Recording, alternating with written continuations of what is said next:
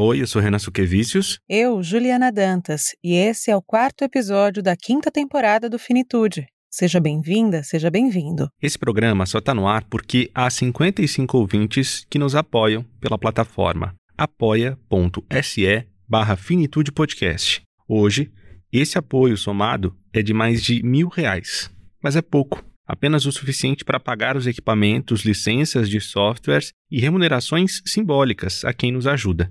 Nada de lucro. Se você gosta do trabalho do Finitude, considere apoiar. Se não pode agora, tudo bem, o programa é e sempre vai ser de graça. Um outro jeito de contribuir financeiramente com o Finitude, mas sem que nada saia do seu bolso, é ouvindo a gente pela Orelo, o primeiro tocador de podcasts brasileiro. Cada play seu faz cair alguns centavos na nossa conta. Este podcast é uma produção da Rádio Guarda-Chuva. Jornalismo para quem gosta de ouvir. Você tem um minutinho? É que hoje a gente vai falar de pressa. De pressa, Renan? Como assim? a gente vai falar sobre pressa, Juliana, e não depressa, rapidinho. Hum. Pelo contrário. Pega um café aí, você, Ju, também os nossos ouvintes, para esses 20 minutinhos, para ouvir o fininho.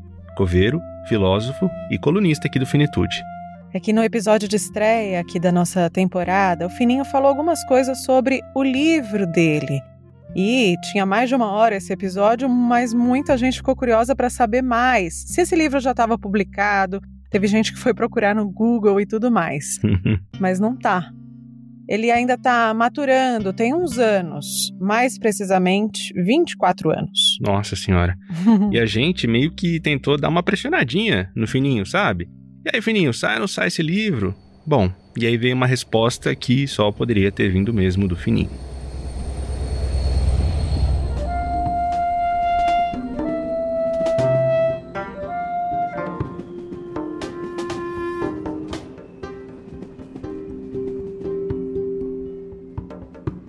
Ô Fininho, tudo bom? Como é que você tá? Tô belezinho, tô legal. e você, como vai?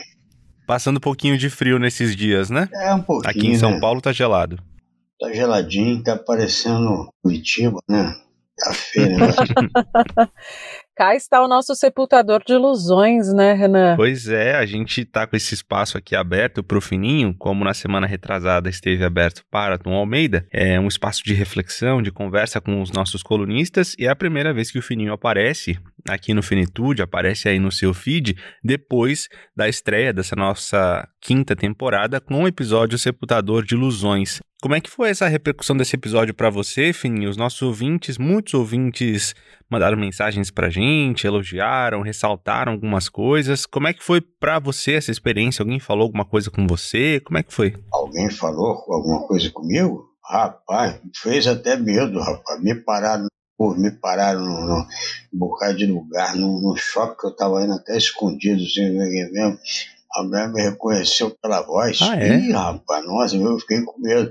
Que a pessoa, ela estava imaginando uma outra pessoa da voz, né?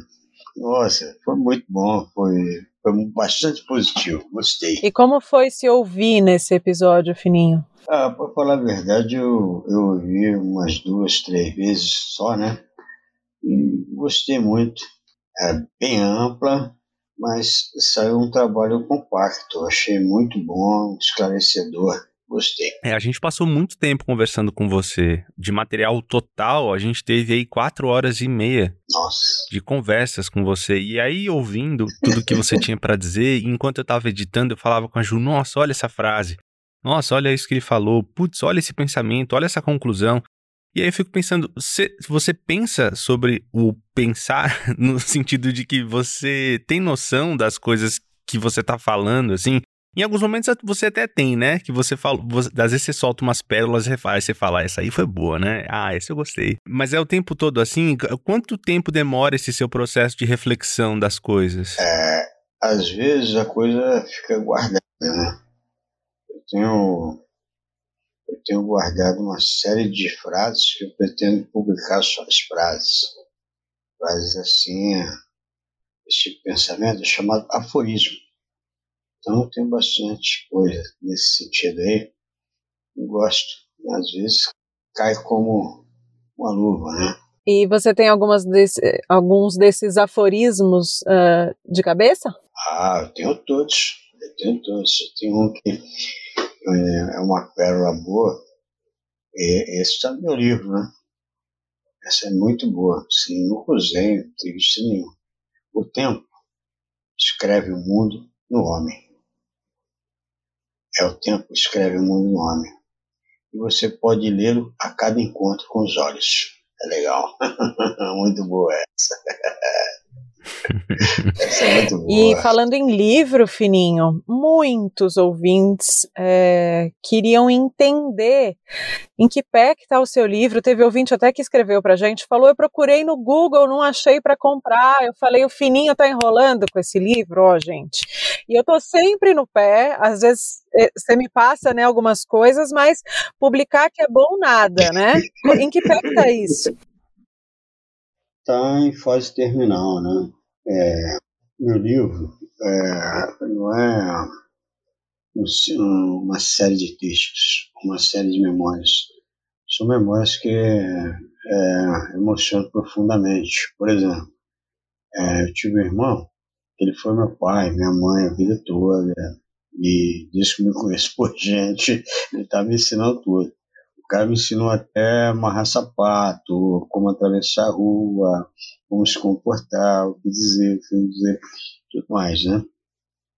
Então, é, para eu é, fazer a narrativa, o processo de morte dele, então é uma coisa dolorosa e, e também eu, eu gostaria de escrever uma obra de arte, né? Eu gostaria de escrever um livro só para escrever, né? O editor, então, nem responde mais. Estou mandando e-mail para ele, nem responde mais. Não, mas tá há quanto ele, tempo vai, vai. você está fazendo esse livro, Fininho? 97, desde 97 eu tenho, né? Mas, às vezes, é melhor você trocar um texto por outro do que mudar o rumo da narrativa. Eu quero escrever uma coisa que seja, pelo menos, apreciável. Escrever por escrever também pouco significa. Uhum. A obra tem que dizer algo a alguém, tocar alguém. E tudo tem que ser bem feitinho, bem moldado. Eu preciso registrar com cuidado, eu não posso citar nome de pessoas, tem, eu tenho que ter todo cuidado com isso.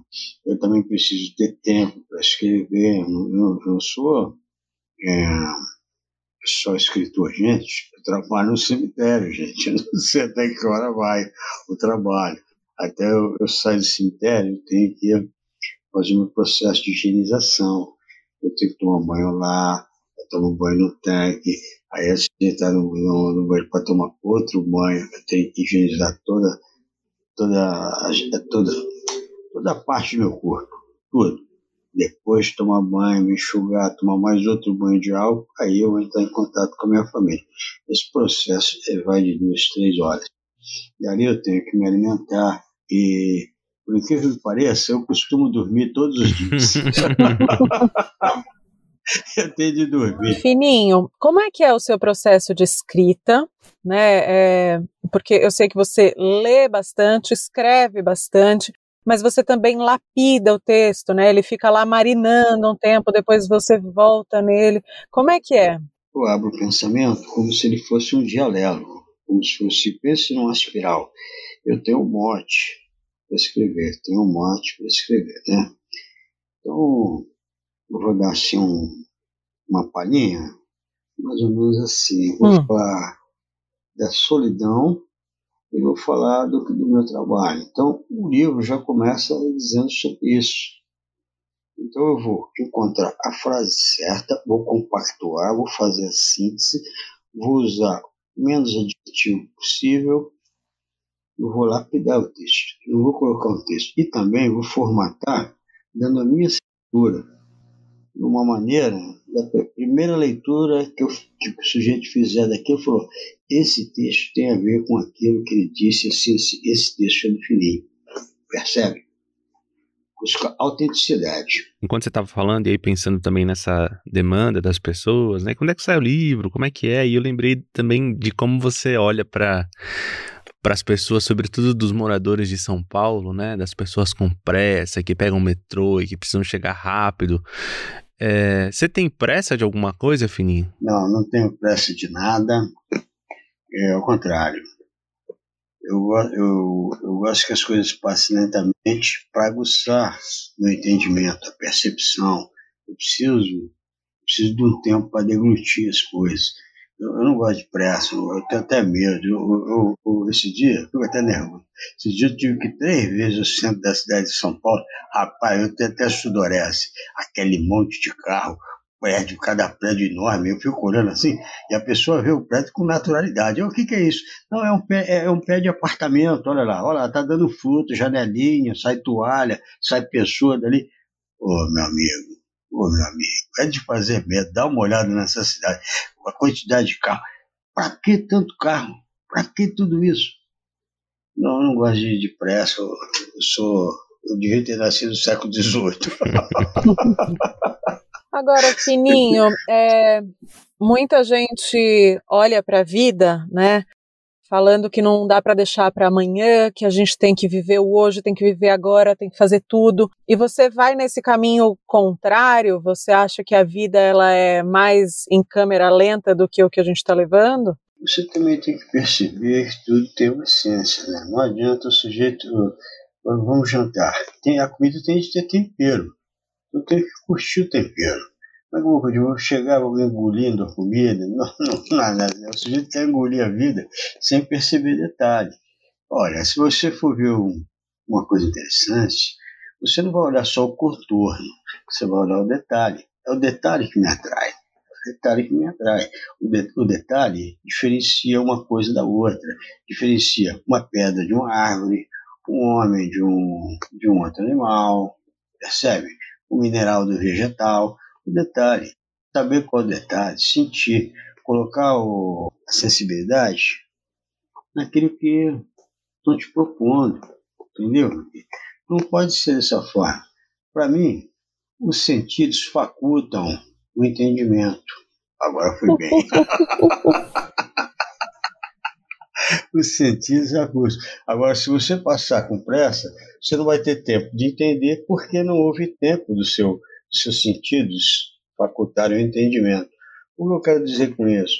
Como eu vou passar, eu não sei se vocês já passaram na vida, por, por um lugar que tenha pés de limão, limoeiros, né? Então tem aquele monte de limoeiro. Como é que se percebe? se você não pode colocar na boca. Só, só visualização é suficiente. Você não sabe se é tangerina, você não sabe se é laranja, qual é. Agora, se você sentiu o cheiro, não denunciou. Com pressa, você não identifica nada e perde sua própria identidade também. Fui bem também. Foi bem. Uma outra coisa que gerou muita ansiedade, muita pressa na gente, tem gerado, e com certa razão, é a vacinação. Né? E quando a gente conversou com você, você tinha tomado a primeira dose da vacina, né? E agora você já tomou a segunda, né? Ah, já tomei a segunda, tomei no dia 12 de março. Eu tomei a, segunda dose. Foi legal, levei minha esposa para tomar a primeira dela hoje e tal. É, muito bom sentir vacinado, né? Mas é, tinha um músico aí que deixou uma frase para mim que eu achei hum. fantástica é impossível ser feliz sozinho. Eu não estou feliz, eu quero que todo mundo se vacine. Né? O sentido de felicidade está uhum. no amplo, está no universal, não está no particular. Lógico, eu me protegendo eu acho legal, mas eu gostaria que todo mundo, todo mundo, até quem não gosta de mim, tivesse vacinado, é legal, aí sim. Sabe, Renan, que outro dia eu li na internet, eu tô com 32, você tá com 27, né, Renan? Uhum. Eu li na internet que vai demorar tanto para a vacina chegar na gente que quando chegar a gente já vai estar tá no grupo de idosos. Ah, que então, bom. Então a gente já vai ter direito. é praticamente isso. Ai, a gente ri para não chorar nesse Brasilzão de meu Deus, minha gente. Osmair Cândido, o nosso fininho, coveiro filósofo, colunista aqui do Finitude, muito obrigada. Até mês que vem, fininho. Eu agradeço, agradeço a oportunidade que vocês estão dando aqui. E também, a, a, a, além de agradecer a oportunidade, agradeço aos ouvintes aí pela paciência de me ouvir e desejar a todos aí umas, umas boas gargalhadas para o próximo mês. Amém. Porque rir é viver. Quem não ri não vive nada. Um beijo a todos. Tchau, Fininho. Obrigada, Tchau. Fininho. E como disse Paulo Gustavo, rir é um ato de resistência. Fica com isso na cabeça. Ah, sem dúvida. Aquele, aquele sujeito é uma figura. Eu tô rindo dele até hoje. Ele marcou o tempo, tá vendo? Todo mundo deve rir sim. Paulo Gustavo é para riso, não é para choro, não, gente. Osmair Cândido, o Fininho, volta daqui três semanas, aqui no Finitude. Quer sugerir um tema para as nossas conversas? Fala com a gente lá pelo Twitter, podcast Finitude, ou pelo Instagram. É só buscar por Finitude Podcast. A gente está no e-mail também, finitude.radioguardachuva.com. Estamos chegando quase nos 10 mil já no. Quase, quase, mais ou menos, né? Já passamos dos 7 mil no Instagram, né, Ju? A gente tá doido para chegar nos 10, né? A gente quer muito chegar nos 10 mil, então espalhe a palavra do Finitude, né? Manda pro seu amigo, pro seu colega de trabalho, pra sua família. E pro seu inimigo. Pro inimigo também pode. Se ele der um like lá, tudo bem. Uhum.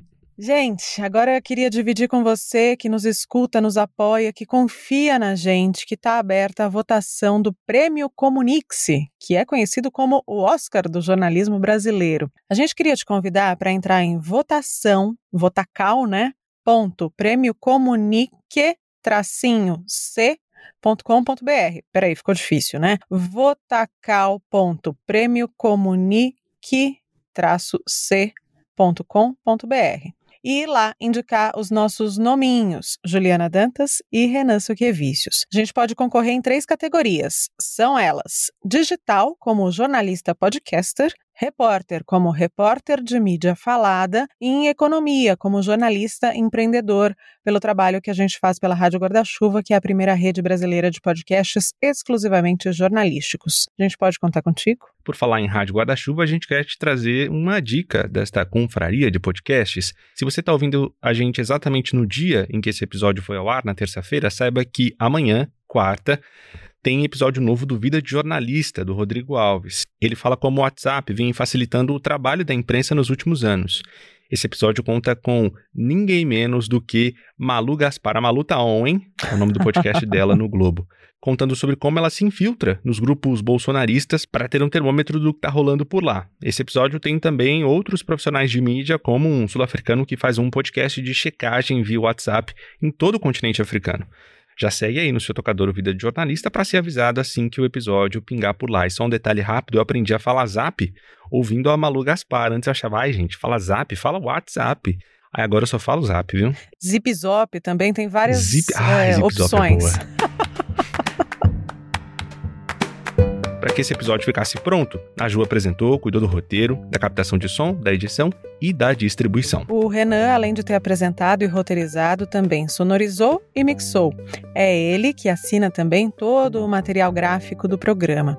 As trilhas sonoras são da Blue Dot Sessions e de Kevin MacLeod. Vanira Kun, que está sempre online no Zap, é quem faz a revisão da nossa newsletter semanal.